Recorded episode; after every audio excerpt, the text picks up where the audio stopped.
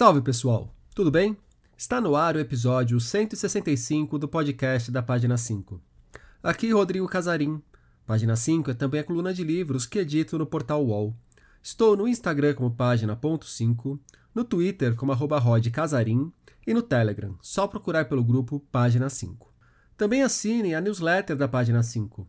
Basta me mandar o seu e-mail por qualquer rede social ou se cadastrar no página5.substack.com. Link na descrição do episódio. Antes do papo desta semana, avisos. Já temos os primeiros lançamentos de A Biblioteca no Fim do Túnel, Um Leitor em Seu Tempo, livro que lanço pela Arquipélago. No dia 17 de agosto, estarei na Livraria da Travessa de Pinheiros, na Fradique Coutinho, em São Paulo. Os autógrafos começarão às 18h30 e irão até umas 9h30, 10 horas. Vai ter bebidas? Se vocês levarem, com certeza. Já no dia 24 de agosto será a vez de Porto Alegre. Por lá, além dos autógrafos, rolará um papo com a Luciana Tomé. O encontro será no Instituto Goethe. A conversa começará às 19 Também teremos algo em Salvador durante a Flipelô. Contarei mais detalhes nas redes sociais assim que estiver tudo certinho. E um outro aviso: como esse segundo semestre será bem corrido por aqui, até o final do ano o podcast será publicado a cada duas semanas, não semanalmente como acontecia antes. Numa semana teremos a newsletter, na outra o podcast. A coluna segue normalmente. Tenho certeza de que vocês irão compreender. Dito isso, o equilíbrio correto entre entretenimento e política pode resultar em ação prática. Pesco a citação de O Crime do Bom Nazista, novo romance de Samir Machado de Machado. A frase me parece ser um bom ponto de partida para entendermos a obra de Samir, também autor de títulos como Tupinilândia, Homens Elegantes e Quatro Soldados. Samir é um romancista que bebe em fontes como Agatha Christie e Arthur Conan Doyle para entregar aos leitores romances que tocam em temas como a discriminação histórica aos homossexuais e o fascismo que segue a atormentar a sociedade. São dois traços presentes nesse novo trabalho, aliás. Um romance policial que se passa no começo dos anos 1930 dentro de um Zeppelin a investigação de um crime misterioso que move a obra que espelha a ascensão do nazismo na Alemanha com o que vivemos nos últimos anos no Brasil. Da boca ou da letra de figuras públicas de nosso tempo, que Samir pegou frases que se encaixam perfeitamente nas ideias dos personagens nazis de quase um século atrás. Falamos sobre isso no papo. Também passamos pelas pesquisas históricas que marcam o trabalho do autor e pelo fascínio que Samir segue tendo pelo Brasil colonial.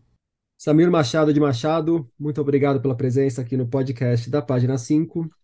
Samir, queria começar nossa conversa pegando o finalzinho da sua nota do autor de O Crime do Bom Nazista. É, você agradece ao professor Ricardo Tim de Souza, cujas aulas sobre a linguagem do pensamento idolátrico e a fascinação filatélica pelo Zeppelin acenderam a fagulha que resultou neste livro. É, não é difícil deduzir que há uma história do livro por trás dessa frase. Pode contar um pouco de como que nasce o crime do bom nazista e a influência do professor para isso? Antes de mais nada, obrigado, Rodrigo, por me receber aqui no, no teu podcast. Uh, sim, o, o, livro do o Crime do Bom Nazista, eu comecei a escrever ele, se não me engano, foi em 2021, em março de 2021, eu, eu estava. Eu já fazia algum tempo que eu tinha vontade de escrever alguma coisa ambientada a bordo do Zeppelin. E durante o meu mestrado em escrita criativa pela PUC, o meu orientador, o professor Ricardo Tim, gente, nas conversas eu, fiquei, eu contei ele, para ele dessa vontade e eu, fiquei, eu fiquei sabendo dessa fascinação que ele tinha pelo Zeppelin e tudo mais. Uh, e ao mesmo tempo, as aulas dele uh, sobre a linguagem e pensamento idolátrico eram uma análise uh, de das formas de, eh, de pensamento fanático de regimes totalitários como o nazismo, o fascismo e o stalinismo soviético. No caso, a gente leu aquele O Fascismo Eterno, do Humberto Eco, a gente leu os diários do Viktor Klemperer, o, A Linguagem do Terceiro Reich e tudo mais. Então, quando surgiu o momento de começar a escrever o crime do bom nazista, eu, eu veio tudo isso assim na minha cabeça ao mesmo tempo. Eu, eu queria trabalhar uh, essa ideia de como uh, as, como o pensamento nazi-fascista vai penetrando aos poucos na sociedade, vai sendo aceito na discussão pública dia a dia a, e sendo naturalizado aos poucos. Uh, porque, claro, uh, o crime do bom nazista, ele nasceu, na verdade, ele nasceu de um convite para um outro projeto que ainda não foi lançado, uh, para escrever um conto. Por um erro de comunicação, eu achei que o conto tinha que ter 50 páginas, entreguei um texto com mais de 60, e no final das contas era para ter no máximo 20. Então não era mais um conto. Eu, eu, vi ali que, na verdade, tinha ali uma novela nascendo. O, o que explica muito de ser, eu acho que seu livro mais magrelinho, né? Também, é, ele nasceu como um conto e daí ele foi incorporando, conforme foi acrescentando algumas ideias. Eu escrevi um outro conto, com uma outra ideia que eu também, que eu também tinha algum tempo para aquele projeto, que deve sair esse ano, inclusive, e o, e o, e o do Bom Nazista eu comecei a desenvolver como, como novela. E aí, naquele momento em que eu, come, eu escrevi a, uma primeira versão desse texto, no intervalo de um mês e meio, mais ou menos, em março e abril de 2021. Em 2021, nós estávamos no auge da pandemia, sob o governo Bolsonaro. Então, a, a, foi há pouco tempo que eu me dei conta que escrever uma história sobre pessoas, sobre estar isolado dentro de um ambiente do qual não pode sair. Eu estava né, em quarentena em casa, em isolamento. E cercado de nazistas, e parecia uma boa metáfora para aquele momento de isolamento e pensamento fascista que se estava vivendo no Brasil uh, dos anos Bolsonaro. De certa forma, é o meu livro de pandemia nesse sentido. E também, claro, uh, na mesma época que eu comecei a escrever o texto, em março de 2021, foi quando o governo Bolsonaro eh, teve maioria na Câmara e no Senado. Então, na prática, estava com a faca e queijo na mão para governar como quisesse.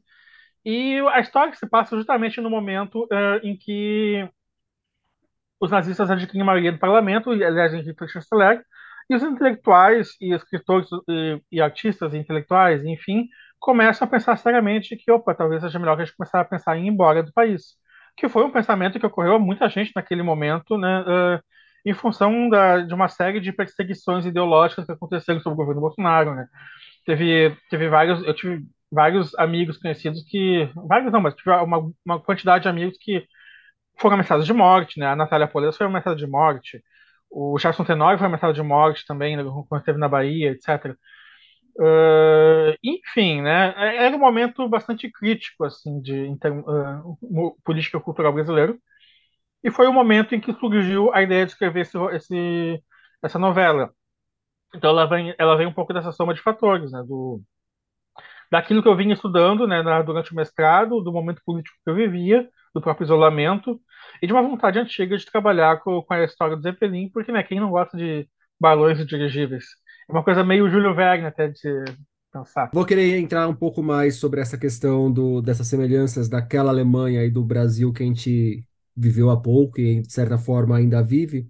Mas antes eu vou inverter a ordem que eu faço aqui normalmente no programa para trazer algumas perguntas do público, porque o pessoal quis muito que você falasse sobre as, as pesquisas históricas para construir o romance. É um romance em que a gente vê ali uma atenção para não só para as roupas, mas também para as comidas, para o menu servido dentro de um zeppelin. Então, o Rafael Scarnoni e a Vanessa Guedes, por exemplo, pediram para você falar um pouco sobre as pesquisas para o livro. Uh, a parte de pesquisa histórica, uh, eu já estou acostumado a escrever romances históricos, então uh, é, é, meio que. Eu, eu, te, eu, tenho uma, uma técnica, digamos assim, para escrever romances históricos que eu chamo de. É um, é um sanduíche de história. Eu, te, eu, eu tenho vontade de escrever sobre tal tema em tal época eu faço uma pesquisa inicial básica sobre costumes, sobre os temas gerais, etc., para poder ambientar e pensar o enredo de uma forma mais livre. Eu escrevo a história e conforme eu vou escrevendo a história, eu vou vendo, eu vou percebendo os pequenos pontos que eu preciso uh, ir atrás. Tipo, ah, uh, uh, o que que se comia a bordo do Zeppelin? Que tipo de que tipo de coisa a bordo e, e, tinha disponível. E no meio desse processo vão surgindo coisas, eu vou encontrando coisas, como eu descobri que existia um jornal nazista impresso no Brasil, Aurora Alemã, que é impresso em São Paulo, e eu vou, que eu vou encontrando e vou pensando, não, opa, isso aqui precisa aparecer na história. Então, assim, muitas vezes não é só uh, saber onde procurar, mas saber exatamente o que tu estás procurando em termos de pesquisa histórica. Então, de modo geral, a, a Wikipédia em língua inglesa é um bom ponto de partida. Ali tem um artigo bem, uh, uh, bem geralzão sobre, sobre determinado tema, por exemplo, uh, perseguição homossexuais na Alemanha nazista, e, o, e eu digo especificamente a Wikipédia em língua inglesa, porque a em português costumava não, não é muito boa nesse aspecto, a de língua inglesa traz as referências bibliográficas ali embaixo. Daí, olhando ali embaixo as referências, eu, eu, consigo ver uma série de artigos acadêmicos, ou livros, ou publicações que tratam daquele tema, e vou atrás desses, eu só vou sublinhar um ponto do que você falou para quem está nos ouvindo, que a Wikipédia em língua inglesa é um bom ponto de partida. Não, não é que dá conta de toda a pesquisa, né? Não é, é a única não fonte, é, não é nem... um ponto de chegada. E assim, ó, se eu vejo uma frase que eu acho interessante eh, e está na Wikipédia, eu vou na fonte para confirmar que aquilo ali. Porque assim, qualquer um pode sentar ali e escrever o que bem entender e, e até se corrigir pode levar algum tempo. Então, eu lendo ali, não tenho certeza se aquilo ali. Eu preciso confirmar com a fonte daquilo ali se aquilo ali foi realmente dito se aquilo ali realmente aconteceu, onde é que está onde, onde é tá a fonte, a fonte da, daquela informação para poder me basear nisso. E, e, o fato dela ser tão bem fundamentada nesse sentido, é, é, assim, a, a Wikipédia em língua portuguesa é horrível, tem um monte de textos ali que quando pesquisa tu percebe que é um texto opinativo da pessoa que sentou ali e escreveu e até agora ninguém se deu trabalho de corrigir. Mas enfim, tergiversei voltando à Wikipédia língua inglesa, é, é isso, sim, é, é, um ponto de partida bom para ir atrás das fontes. E claro, depois que tu começa a ler um ou outro texto acadêmico sobre determinado assunto, e tu começa a olhar as fontes, tu começa a perceber que eh, certos temas vão sempre orbitar em torno de determinadas fontes que são mais canônicas em relação àquele assunto.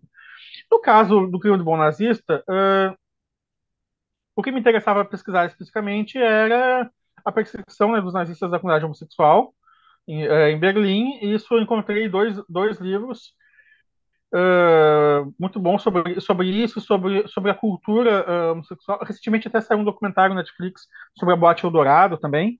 Uh, muita coisa eu encontrei na ficção, assim, na, na, ficção da, escrita na época, abordando o tema, né? É, pequenos detalhes, pequenas coisas de costumes, assim, um livro que eu gosto muito é O Templo, do Stephen Spender, embora ele mude os nomes no, no, no, livro em si, o Stephen Spender, junto do Christopher Ishwood e do Alden, uh, os três foram para Berlim uh, nos, anos, nos anos 20, nos anos 30, para fugir da repressão sexual na Inglaterra e pegar rapazinhos e viver ali na vida a vida LGBT de Berlim. Então, e todos eles lançaram livros que fazem uma espécie de crônica desse momento de em que eles percebem que tem alguma coisa acontecendo. Opa, tem um pessoal reacionário de direita que está se organizando em clubes de tiro e esse pessoal não gosta de judeus, não gosta de gays e começa a perseguir qualquer um que esteja vestindo vermelho, por exemplo. E isso nós estamos falando especificamente dos nazistas, para ser, ser bem claro. É, na hora que a gente lê o livro, tem essa, esse jogo de imagens no espelho, que a gente vê aquela Alemanha nazista, que estava acontecendo, e pensa que de repente você está carregando a mão para emular o que a gente viu aqui no Brasil, e vê aqui no Brasil.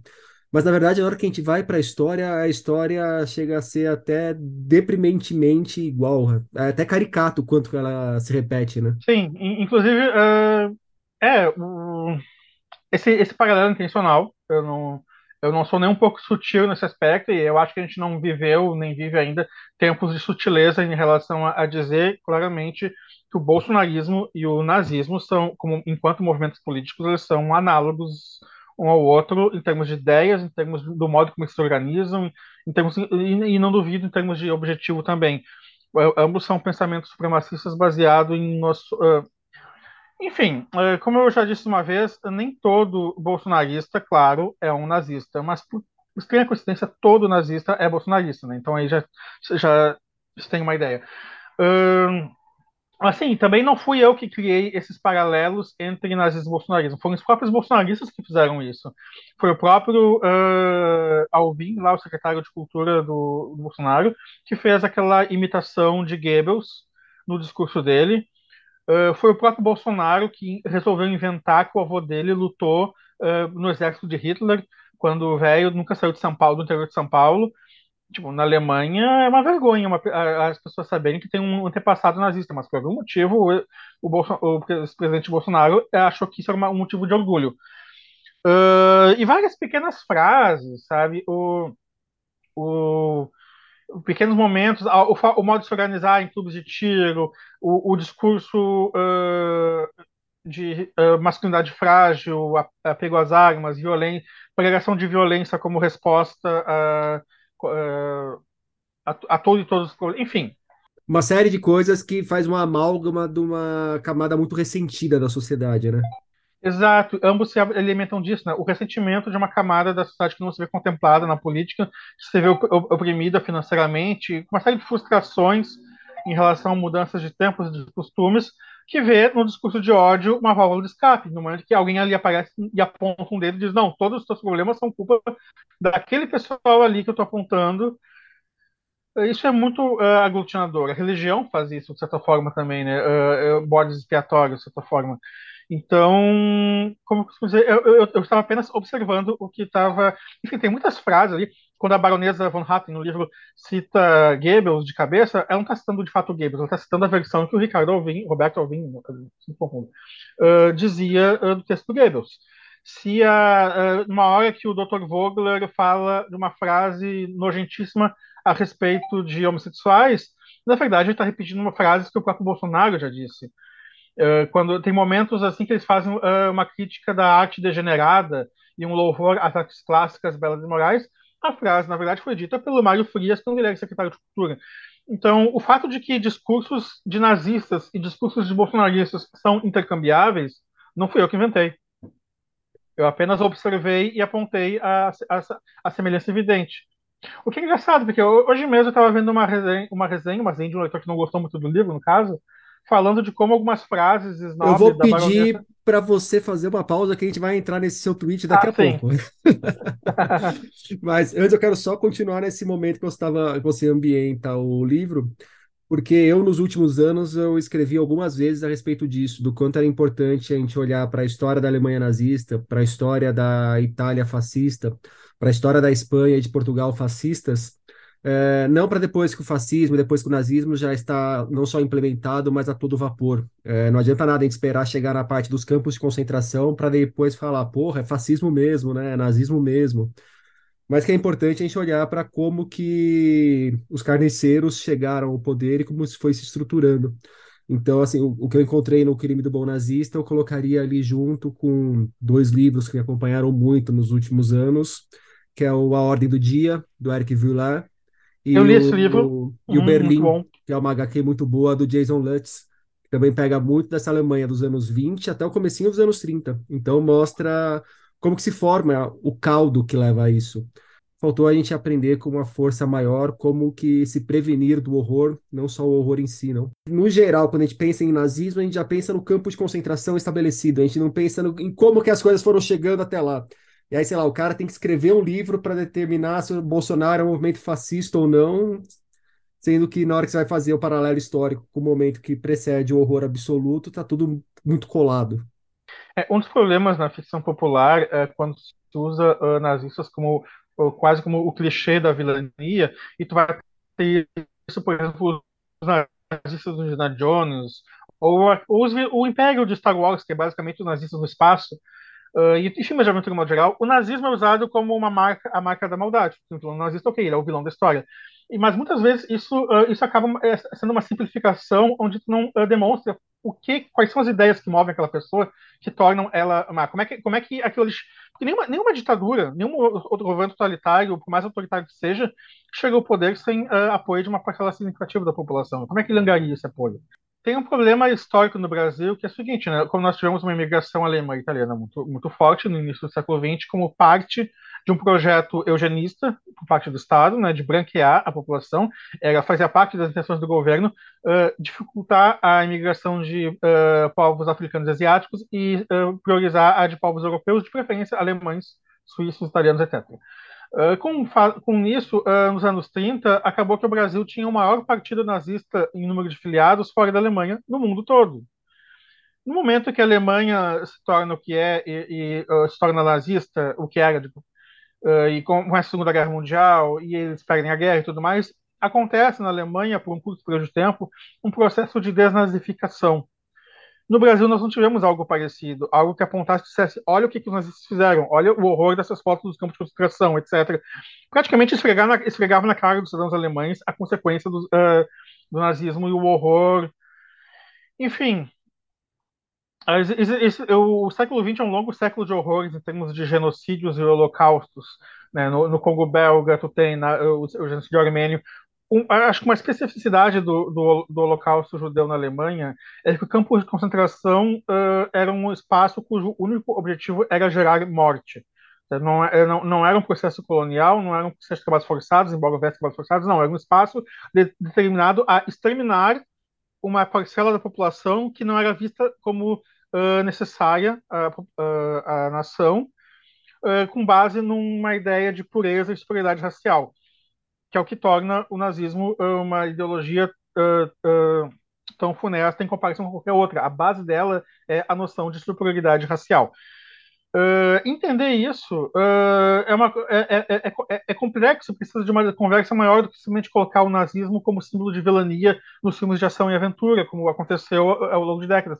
Porque essa, essa banalização, digamos assim, uh, acaba gerando um vazio de significado. Voltando para a parte da pesquisa histórica, o Chico Sá pergunta especificamente sobre o trabalho para a ambientação do romance num Zeppelin. Como foram essas pesquisas pro Zeppelin? E eu complemento também querendo saber quais são as peculiaridades de construir um romance, em boa parte ambientado dentro de um Zeppelin. Me lembrou, de certa forma, o livro do xadrez do Stephen, Stephen Zweig, que eu li recentemente, que se passa num navio ah, eu li, eu li, fazendo a Eu li esse também, foi uma das leituras que eu fiz assim, durante o... Eu não sei se eu li antes ou depois de ter escrito, mas enfim, eu estava a par desse também envolve um, um uh, personagem judeu fugindo dos nazistas em um espaço relativamente confinado.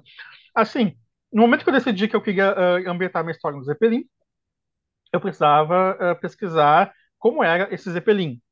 O problema é que uh, Zeppelin era o nome da empresa, né? é o nome do fundador da empresa, o Barão Zeppelin, é o nome da empresa, Companhia Aérea Zeppelin, alemão, e era o nome de pelo menos duas aeronaves, o Zeppelin e o Zeppelin 2. A que veio para o Brasil, a que vinha para o Brasil, que fazia 10 voos por ano, to, todo ano, ao longo dos anos, dos anos 30, era o LZ-127 Graf Zeppelin. Só que no começo eu não, eu, eu, não tinha bem noção, eu não sabia que existia o Zeppelin 1 e o Zeppelin 2. Então, até mais ou menos o terceiro capítulo, eu estava escrevendo esse texto, tomando como base a, o mapa interno da aeronave errada. Então eu tive que parar e repensar boa parte da ação, porque né, depende muito disso, né, de onde os personagens estão, em relação a onde acontece o crime, a movimentação deles. E, e, enfim, a, a, o Zeppelin 2 era, era uma nave irmã do Hindenburg, era muito maior, o espaço interno cabia muito mais passageiros. O Zeppelin normal cabe acho que uns 20 passageiros, mais a tripulação. Uh, a tripulação, caso, são mais, mais, uma, mais de umas 70 pessoas que ficam daí ao longo do corpo da nave. A gente olha a, as fotos do Zeppelin, parece, é uma coisa enorme, gigantesca, mas a parte da, dos passageiros mesmo é, um, é, é, é uma gôndola do tamanho de um vagão de trem, basicamente fica na pontinha. Então, me familiarizar com isso foi o primeiro passo, né? encontrar, encontrar a planta baixa do Zeppelin, do dirigível correto, foi a primeira dificuldade, e a partir daí eu tive, eu contei um pouco de sorte também, porque assim, eu tenho um, um grande amigo, que, é um grande amigo, que é o José Francisco Botelho, o tradutor, uh, que numa conversa no café, aqui em Porto ele comentou comigo que a avó dele viajou nos Zeppelin nos anos 30, e a família dele lá em Bagé, na fronteira, ainda guarda uh, todos os materiais de passagem, cardápio, essas coisas uh, da viagem. E ele tinha uma foto disso, que ele até postou no Facebook um tempo atrás. E ali na foto eu vi que tinha o cardápio, a, li a lista de passageiros, as tags da bagagem, uh, vários itens de papelaria e tal, que me deu o clique justamente de ir atrás disso, do que, que eram, quais eram os cardápios. Foi assim que eu soube, vendo a foto né, do cardápio da, da, da avó do Chico, uh, que serviram no voo dela sopa de tapioca a bordo, né, do... E daí, assim, como é, como é composto o cardápio do Zeppelin, que, que ele pegava ingredientes locais conforme os países que ele passava, etc. Uh, isso tudo tem, uh, sabendo uh, procurar, tem fotos, assim, muitas fotos do interior das aeronaves. Alguns personagens do livro são figuras históricas, né? O capitão do Zeppelin é uma figura histórica. O comissário de bordo é uma, é, uma, figura histórica, foi o primeiro comissário de bordo do mundo. Um detalhe curioso é que eu já tinha terminado o, o livro, a primeira versão do texto, pelo menos, quando encontrei na internet a lista de passageiros desse, desse exato voo que eu descrevo na, no meu livro, que é em, em outubro de 33, se não me engano, uhum. e eu vi que a bordo estava o Getúlio Vargas. E eu pensei, tá, ok, né? Fantasia, realidade é uma coisa, mas né, se tem o Getúlio a bordo, eu acho que a, a, a ocasião que o Getúlio viajou de Zeppelin é bastante histórica para atrapalhar meu texto. Eu acabei mudando para uma semana para o voo de uma semana depois, porque se eu colocasse Getúlio Vargas a bordo do meu, do meu dirigível, daí virava outro livro. Virava quase um, livro de Jô Soares, daí quem matou Getúlio. É, ia, ficar muito, ia ficar muito estranho deixar o Getúlio ali, sei lá, como uma figura secundária, só mais um personagem Exato. da trama, né? É, é, se eu, for, se eu for escrever uma trama de mistério a bordo de Zeppelin com Getúlio, daí, daí seria outra trama. Talvez eu escreva isso um dia, uma trama de espionagem ou algo assim. É um bom espaço, assim, o, o Zeppelin. É como o Expresso do Oriente ou Morte no Nilo, né, livros da Agatha Christie. É um espaço confinado, onde dá para Tô vislumbrando aí um pro... É. tô, vislumbrando um projeto de você virar o maior escritor do mundo de livros ambientados no Zeppelin? Olha, é, não tenho essa missão. um ponto que me chamou a atenção da, da comida do Zeppelin ainda, mais especificamente da bebida, foi o momento em que um dos passageiros pede um Pouilly Montrachet, que é um vinho francês. É, rolava vinhos franceses mesmo no Zeppelin? Não eram vinhos alemães? Uh, boa pergunta, né? Uh, agora, agora que falou, falou nisso, eu realmente me ocorre, né? Com todo esse aspecto nacionalista do. Mas, assim, a, a, a companhia aérea, o, nacionalismo que vinha por parte dos nazistas não era compartilhado pela companhia aérea Zeppelin, pelo contrário, né? O, uhum. o comandante Hugo Eckner, uh, que é o piloto do Zeppelin na ocasião do livro, ele era o dirigente da companhia, ele era bastante antinazista, ele detestava os nazistas, ele, ele quase concorreu a, a presidência contra os nazistas. Então, eu acho que nesse sentido. Eu não me lembro agora, eu, eu, eu, eu, botei especificamente esse vinho, porque eu encontrei uma referência a esse vinho em algum outro romance que eu li da mesma época. Não sei se agora não foi no Tempo, se não foi algum da Agatha Christie. Algum livro que eu, eu peguei que se ambientava nessa mesma década de 30 e alguém tomava esse vinho. Eu pensei, olha, uma boa referência. Uh, mas agora, mas realmente o nacionalismo alemão poderia implicar com o fato de ser um vinho francês. Contudo, né? Vinho é vinho. Né? Eu, não, eu, não, eu não sei qual é exatamente a fama dos vinhos alemães. Ah, tem coisa boa, viu? Tem coisa boa. E, e, e, nesse caso específico eu não cheguei a pesquisar como é que era a fama dos vinhos alemães na época. Mas era uma curiosidade mesmo, que assim, eu não sabia se você tinha tirado de algum lugar que não era do Zeppelin, ou sei lá, se estava no cardápio do Zeppelin, que nem você Não, não, não, do... não, não. Esse vinho especificamente não, dá, não estava no cardápio do Zeppelin. Eu tirei de um romance, agora eu não lembro com certeza de qual. Pode ter sido o Templo do, do Stephen Spender, pode ter sido algum da Agatha Christie, que é da que é aumentado na mesma época. Mas agora meu, não, eu não consigo lembrar mais qual foi, mas não, não foi especificamente do Zeppelin. Eu, te, eu, eu consegui a imagem do cardápio de bebidas do Zeppelin, do, do Hindenburg, no caso, uh, que tinha lá todos os drinks que eram bebidos a bordo, que eram servidos a bordo. Tinha, tinha uh, whisky, uh, whisky soda, gin tônica, tinha aquele drink bizarro com uma gema de ovo que a baronesa toma para curar ressaca.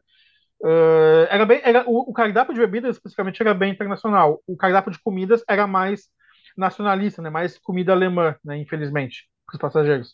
Mas o, as bebidas eram mais internacional nesse sentido.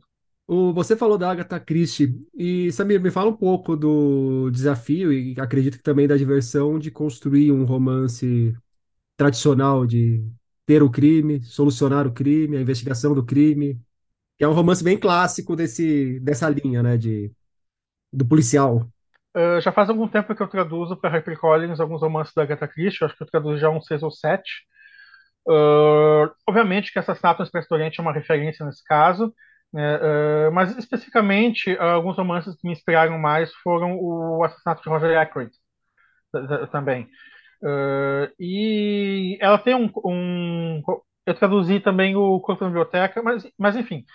Apesar da, refer da referência à Agatha Christie, o, o romance em si tem uma estrutura meio híbrida, né? Ele tem uma primeira, uma primeira parte que é totalmente Agatha Christie, no sentido que tu tem um assassinato, tu tem o cenário, os personagens são apresentados, um assassinato, o, o, o, as, as, testemunhas são, os suspeitos são uh, interrogados um por um, e no final a resolução do crime. E um segundo momento em que há um flashback que retorna para antes da história, que contextualiza o conceito do crime, que daí é uma coisa totalmente tirada, inspirada em Conan Doyle mesmo. Ele, o Conan Doyle usa esse recurso, né? ele, ele desenvolve todo o crime na primeira parte e um longo flashback, quase um segundo, um segundo romance, na segunda. Ele faz isso no Estudo em Vermelho, no Signo dos Quatro e no Vale do Medo, pelo menos que me lembre. Então é um pouco híbrido nesse sentido. Tem a parte do crime e a segunda parte, que é a parte que envolve a perseguição nazista aos homossexuais. Então, um pouco a estrutura veio, veio disso. E claro, uh, eu, não, eu, vou evitar falar demais do livro para não dar spoiler, mas certas soluções de, de, de, de plot twist vieram daí da. Sim, a Agatha Christie já, já criou basicamente acho que todos os finais possíveis né, para um, um assassinato desde o do assassinato em que não, uh, todos os suspeitos são o, o, assassino, desde o assassinato em que o assassino é o próprio detetive, desde o assassinato que o assassino, é o narrador, desde o assassinato em que o assassino, enfim, uh, eu não sei se tem algum que não tenha o assassino que tenha sido fruto do acaso também, agora eu não me lembro, eu também não li toda a Agatha Christie. Não sei, se, não sei se alguém leu toda a Agatha Christie no mundo, mas enfim. Sei nem se ela leu toda a Agatha Christie. É, acho que vamos 88 livros ao todo, entre uh, coletâneas de contos e romances, então é muita coisa. Samir, agora sim eu quero voltar um ponto que eu pedi para você parar, porque a gente está gravando num dia em que você fez um tweet que eu vi, e eu não sei se a Ana Amélia também viu o seu tweet ou tinha já essa informação de outro lugar mas a Ana pediu para você contar como que foi ler as colunas da Danusa Leão para compor o livro. E, e o que que os leitores acharam disso? Você está contando justamente a história de um leitor. Sim. É, não, é, é, é uma coisa que eu faço já há algum tempo nos meus livros. Eu gosto de pegar frases tiradas da realidade brasileira recente e colocar ela na boca de personagens em outros períodos, né? Eu fiz isso com no Homens Elegantes, eu peguei algumas frases que eram do, do Rodrigo Constantino, do J. Reguso, e botei na, na boca de reacionários antiluministas do século XVIII. Ficou perfeito. E agora eu fiz isso né, com, a, com frases do Bolsonaro, do Mário Frias, etc. Especificamente, eu estava procurando. Eu, eu, eu, encontrei por acaso na, na internet uma resenha negativa do, do Crime do Bonavista, em que uma das coisas que o, que o resenhista colocava é que ele achava muito, muito clichê e caricato os diálogos snobs da, da baronesa von Hatten, que é uma das é, suspeitas do assassinato no crime do nazista.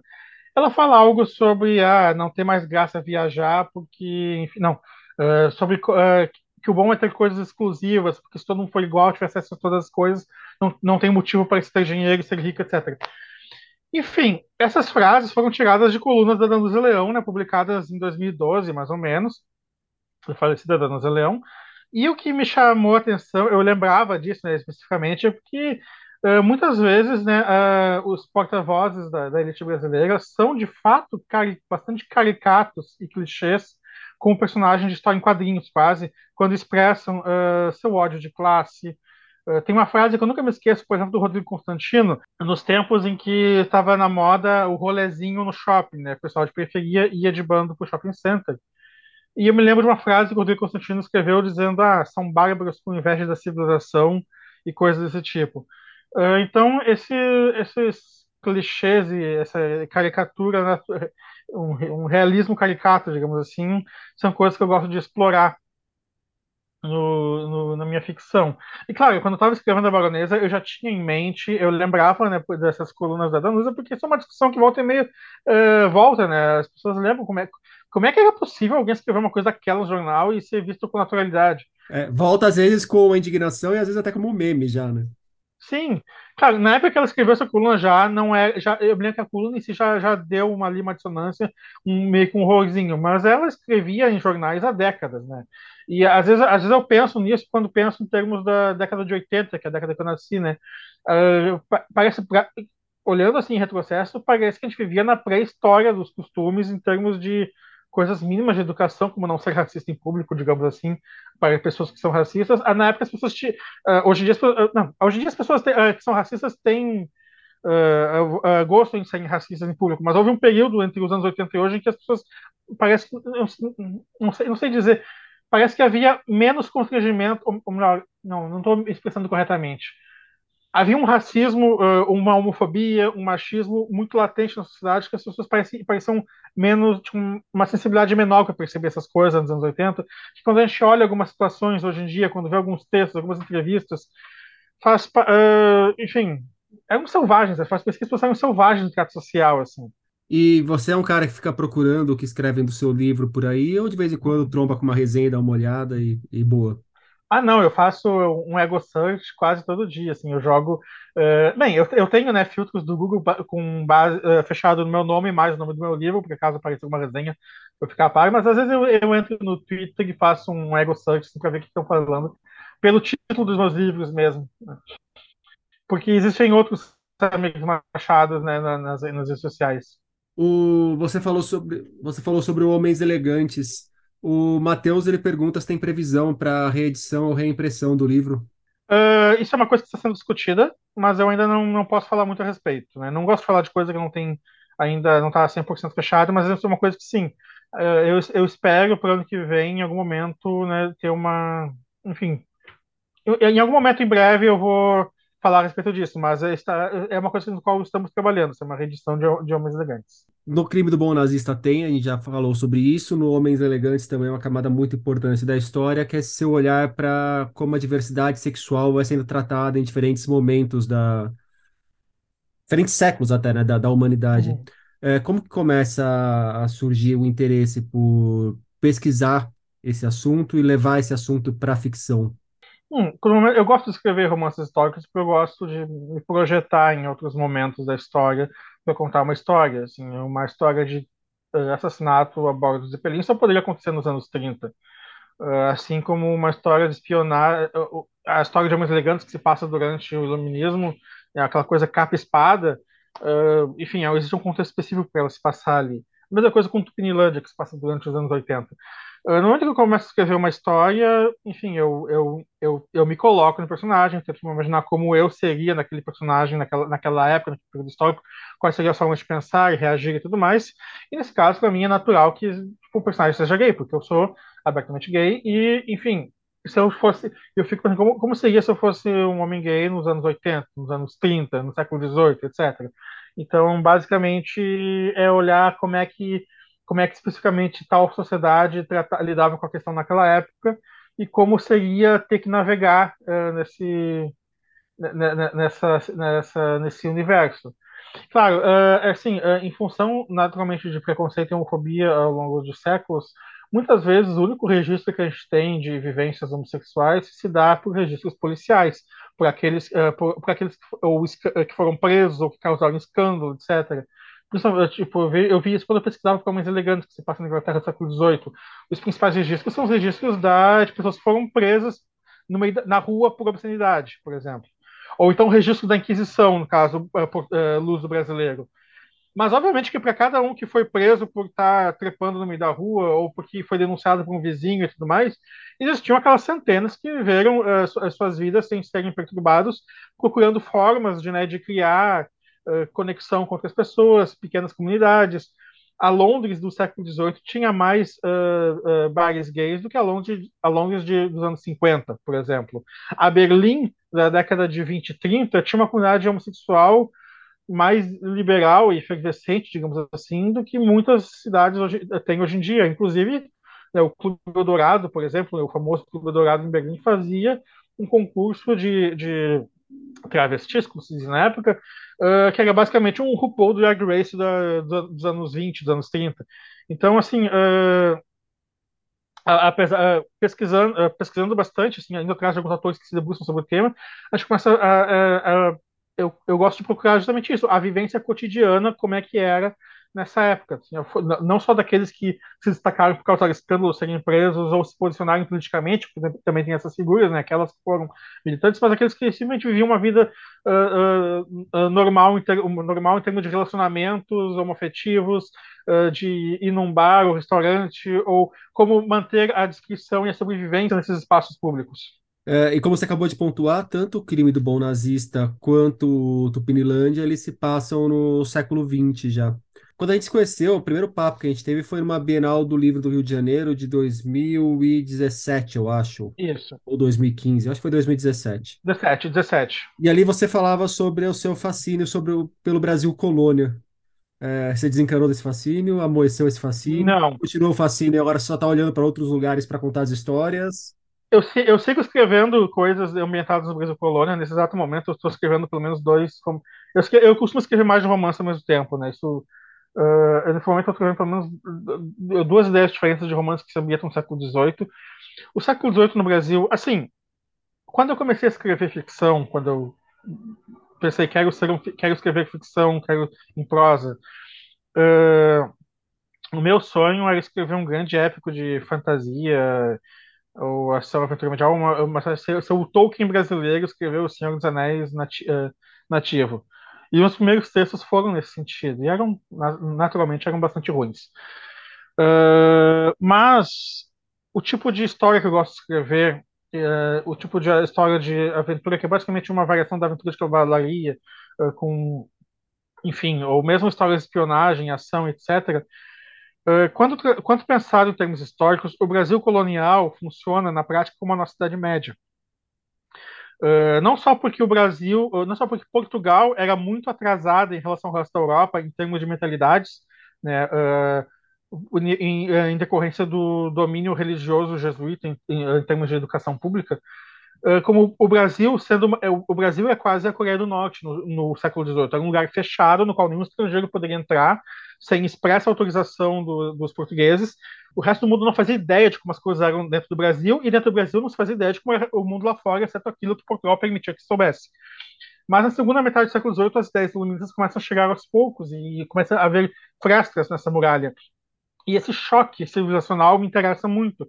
Esse, esse país mantido, uh, digamos assim, uh, numa mentalidade medieval, por uma colônia que está mal aceitando, a, acho que o iluminismo em, em, termos de mentalidade e ao mesmo tempo trazendo, uh, enfim, uma, um conflito de vários povos diferentes. Eu, simplesmente se eu escrever uma história de personagem que vai, sei lá, daqui do Rio Grande do Sul até Minas Gerais a cavalo no século XVIII, o caminho dele é praticamente uma jornada de RPG com a quantidade de diferentes nações e povos indígenas uh, quilombos e quilombolas pelo caminho, cidades, salteadores, animais selvagens, etc.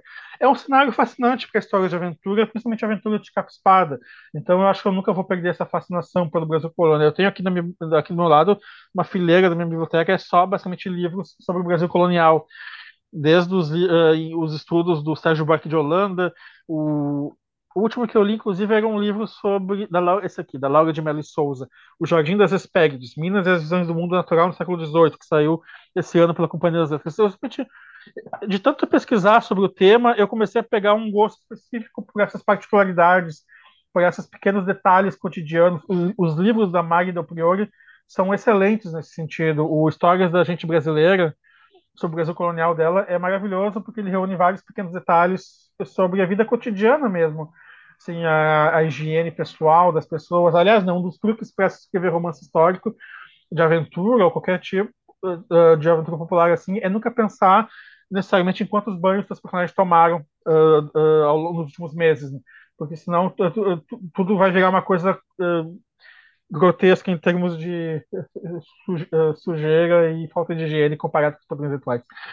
Mas pequenos detalhes de alimentação, de costumes, como é que as pessoas namoravam, como é, como é, que, os, como é, como é que, uh, como é que as pessoas lidavam com homossexuais, por exemplo, no Brasil do século XVIII. Porque existe registro de, uh, de vários casos, como é que a reação popular, enfim, todo tipo de detalhe uh, me interessa pesquisar e é uma coisa que me fascina. E como eu sigo escrevendo nesse, nessa época, eu sigo pesquisando.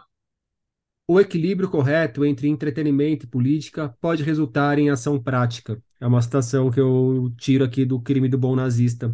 E o Crime do Bom Nazista é um romance que procura esse equilíbrio entre entretenimento e política. É nisso que você crê também, Samir? É, eu acredito que todo entretenimento é, é político, mesmo quando ele não se assume politicamente. Mesmo quando ele não quer ser político, aí talvez ele se torne mais político ainda. É que, né? é que, é que assim, o, o, Humberto Eco falava, do, ele dizia que é o fascismo natural das fábulas. Né? No momento que tu tem uma história onde tu uh, uh, separa os personagens entre bons e maus, entre mocinhos e vilões, tu, tu tá trabalhando com uma escala de valores uh, éticos, morais, valores como sociedade, etc. e tu estás, tu estás impondo ao leitor esses valores, então tá abrindo espaço para uh, questionamentos. E a literatura popular de entretenimento lida muitas vezes com, essa, com esse maniqueísmo.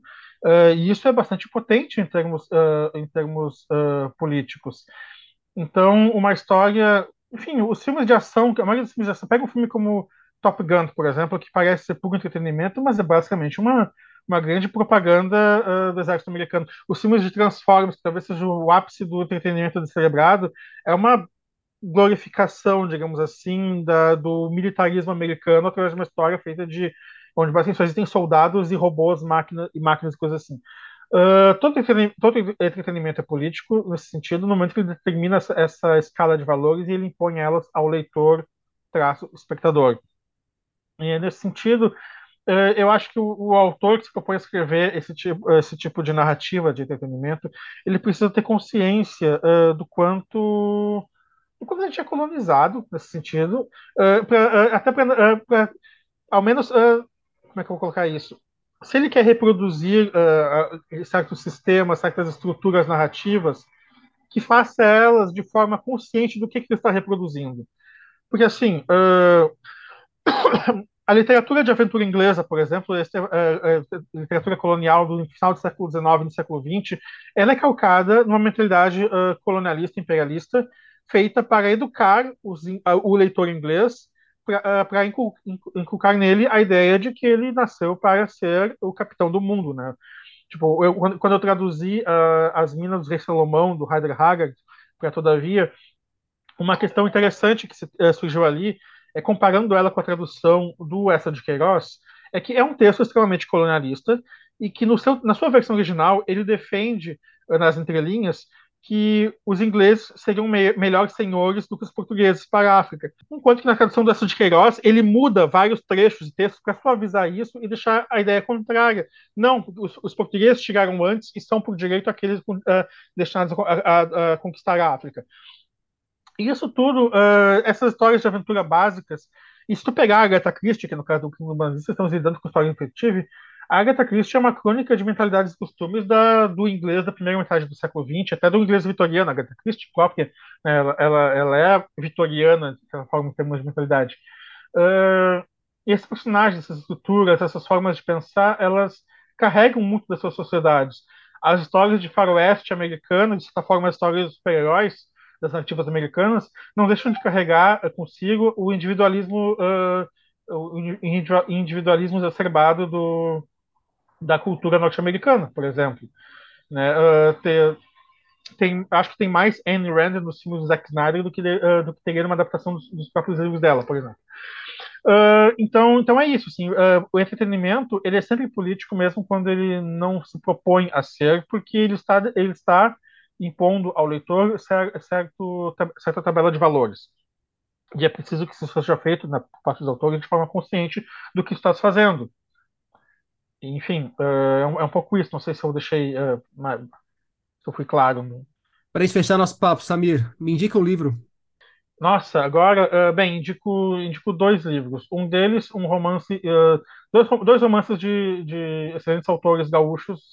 Um deles, um romance histórico chamado Carancho, saindo pela editora de Adorim, do Rodrigo Tavares, sobre a Revolução Federalista aqui no Rio Grande do Sul. Né? Nós, gaúchos, temos uma tradição de séculos de nos degolarmos em facções uh, rivais há décadas. E o outro é um novo romance do Tobias Carvalho, que eu já tive a oportunidade de ler, chamado Quarto Aberto, que está saindo agora no próximo mês uh, de agosto uh, pela Companhia das Letras.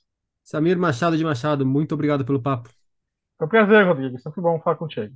O Crime do Bom Nazista, de Samir Machado de Machado, chega aos leitores pela Todavia. Por hoje é isso aí, pessoal. Indique o podcast para os amigos e inimigos. Um abraço, um beijo, um aperto de mão e até daqui duas semanas.